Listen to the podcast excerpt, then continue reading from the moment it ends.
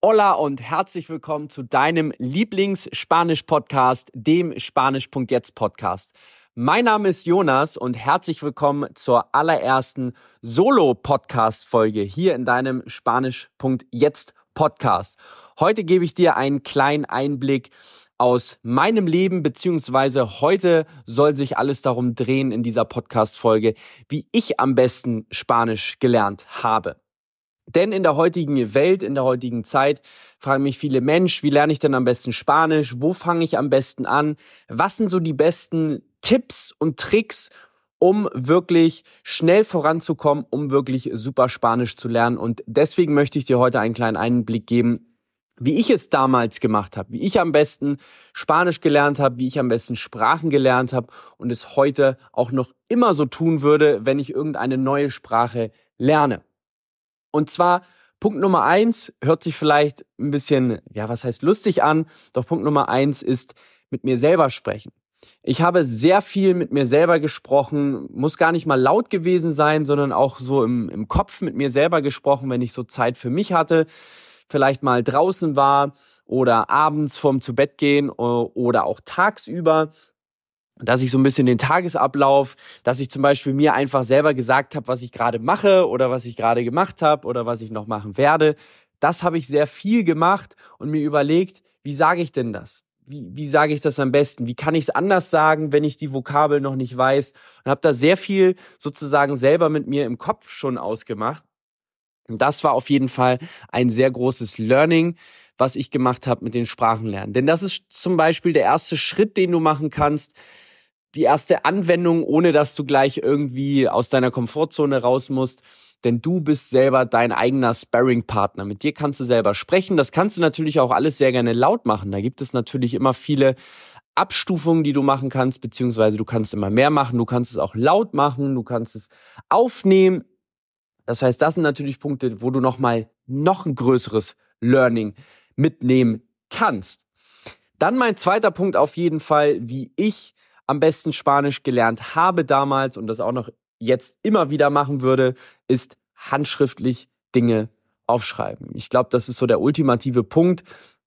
Habe ich auch schon oft erwähnt.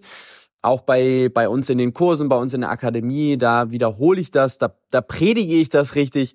Handschriftlich Dinge aufschreiben. Ich weiß in der heutigen Zeit, wir haben viel Technik, wir können schnell mal was am Handy, am Laptop aufschreiben und äh, dann ist das auch super in der Cloud irgendwo gespeichert. Das heißt, ich kann das nicht verlieren. Super, super praktisch, bin ich auch ein Riesenfan von.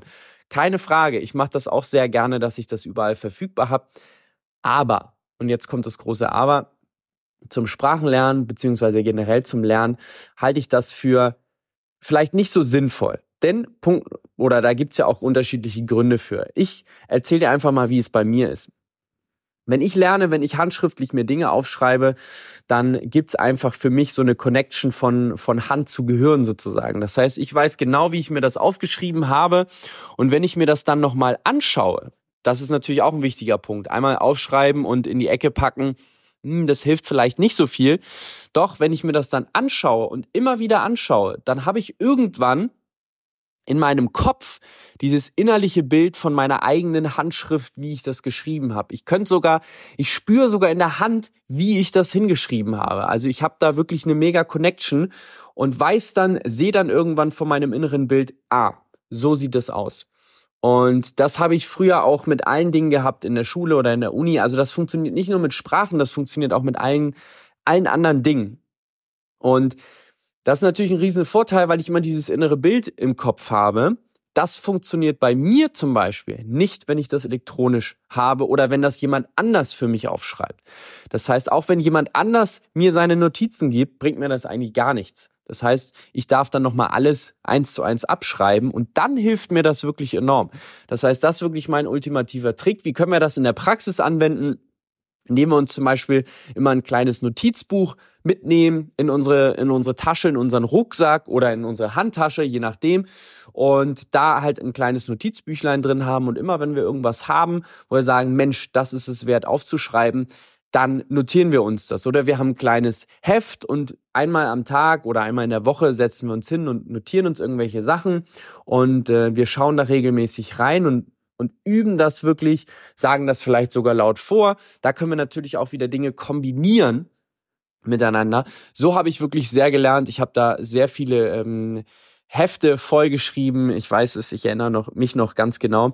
Und dadurch habe ich wirklich diese Connection gebildet und konnte mir viel, viel besser Sachen merken. Und ich merke das heute immer noch, wenn ich mir Dinge aufschreibe. Vielleicht kennst du ja diesen Spruch, wer schreibt, der bleibt. Das trifft wirklich sehr darauf zu.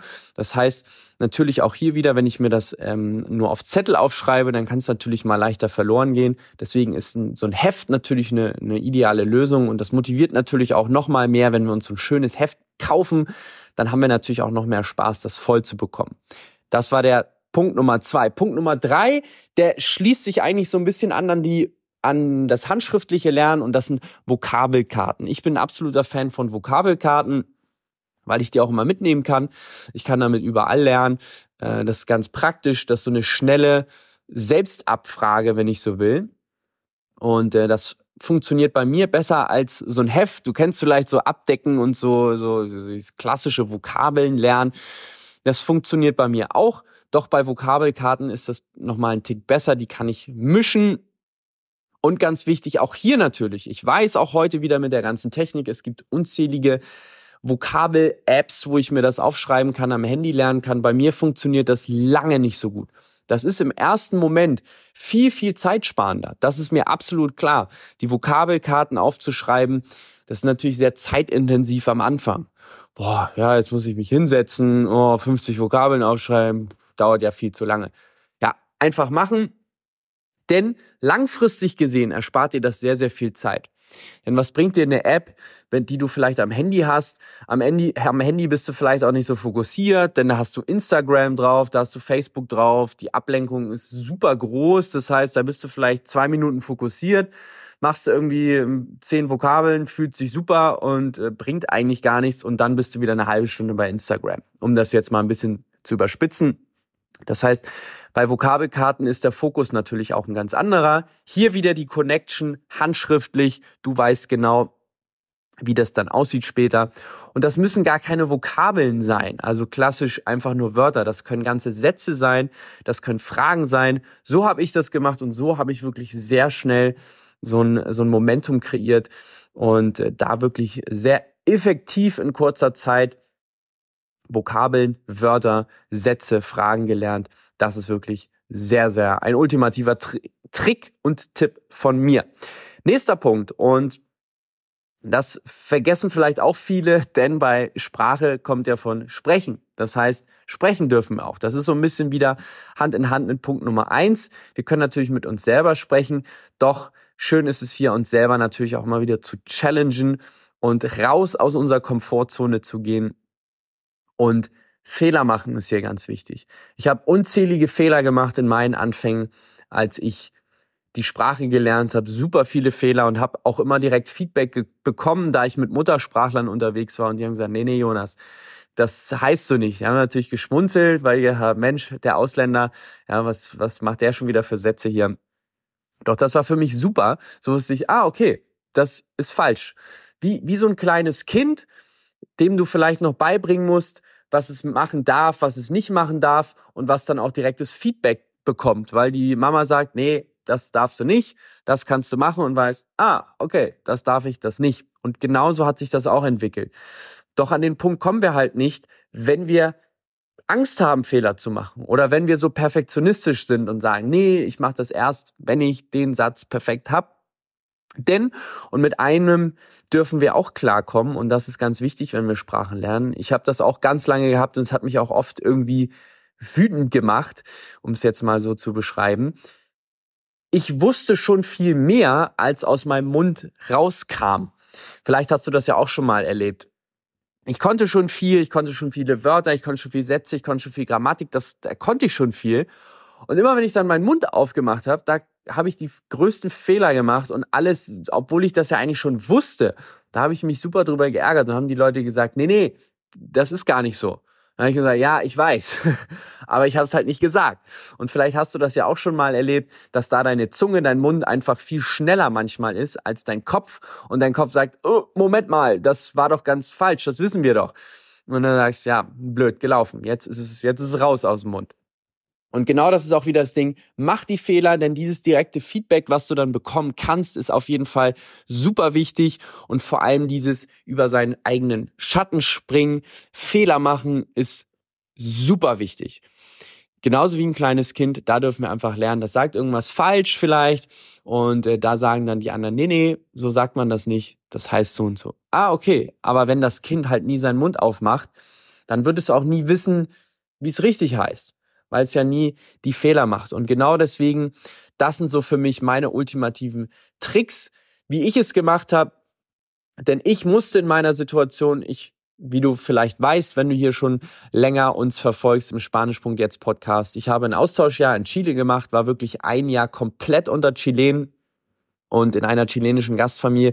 Das heißt, ich musste den Mund aufmachen und sprechen. Ich kam gar nicht drum rum. Ich hatte auch keine Übersetzungs-App oder äh, sonstiges. Ich bin mit meinem äh, Langenscheid-Wörterbuch dort gewesen und mit meinem äh, Grammatikbuch. Mehr hatte ich nicht. Das heißt, ich musste den Mund aufmachen. Und das ist natürlich auch wieder was heute mit der Technik Darüber haben wir auch schon viel geredet hier im Spanisch.jetzt Podcast. Die heutige Technik nimmt uns natürlich viel ab. Das ist natürlich klar. Auf kurzfristige Sicht, aber auf langfristige Sicht verhindert die doch, dass wir die Sprache können, weil die vielleicht oder weil diese Techniken uns so viel abnehmen. Übersetzungs-App, ja, dass wir das per Google irgendwie einscannen können, die, die Karten oder die ähm, Menükarten im Restaurant oder ganze Texte. Das heißt, wir brauchen die Sprache gar nicht zu lernen. Das ist natürlich super für einen Urlaub, wenn ich irgendwo mal kurz hinfliege, oh, brauche ich gar nichts zu lernen. Aber ich komme natürlich selber nicht so richtig mit den Leuten in Kontakt und das ist natürlich schade. Und selbst wenn wir so ein bisschen nur können, vielleicht kennst du ja noch so alte äh, Marco Polo Reiseführer, um sie mal hier zu erwähnen. Ich habe sie früher geliebt, weil da immer schon drin stand, hallo, guten Morgen, tschüss, egal in welches Land. Das heißt, du konntest schon mal so ein bisschen ein paar Sachen. Ich habe das geliebt, weil ich habe immer so ein paar Sachen dann schon gelernt und habe die Dinge dann auch gleich im Urlaub immer angewendet. Zum Beispiel in Italien. Das war immer schön. Und da freuen sich natürlich auch die Leute. Also, lange Rede, kurzer Sinn. Das sind meine ultimativen Tri Tricks. Mit mir selber sprechen, so habe ich am besten Spanisch gelernt. Das ist super, wenn du dich vielleicht noch nicht so richtig traust. Du bist dein bester Sparring-Partner, sage ich mal so. Dann natürlich handschriftlich alles aufschreiben. Da lerne ich am besten, vielleicht du auch, denn bei mir bildet sich dann wirklich diese Connection von Handschrift zu Bild im Kopf und ich kann das immer wieder abrufen, wenn ich möchte. Da natürlich angeschlossen mit Vokabelkarten habe ich am besten gelernt. Das dürfen auch gerne ganze Sätze sein oder ganze Fragen.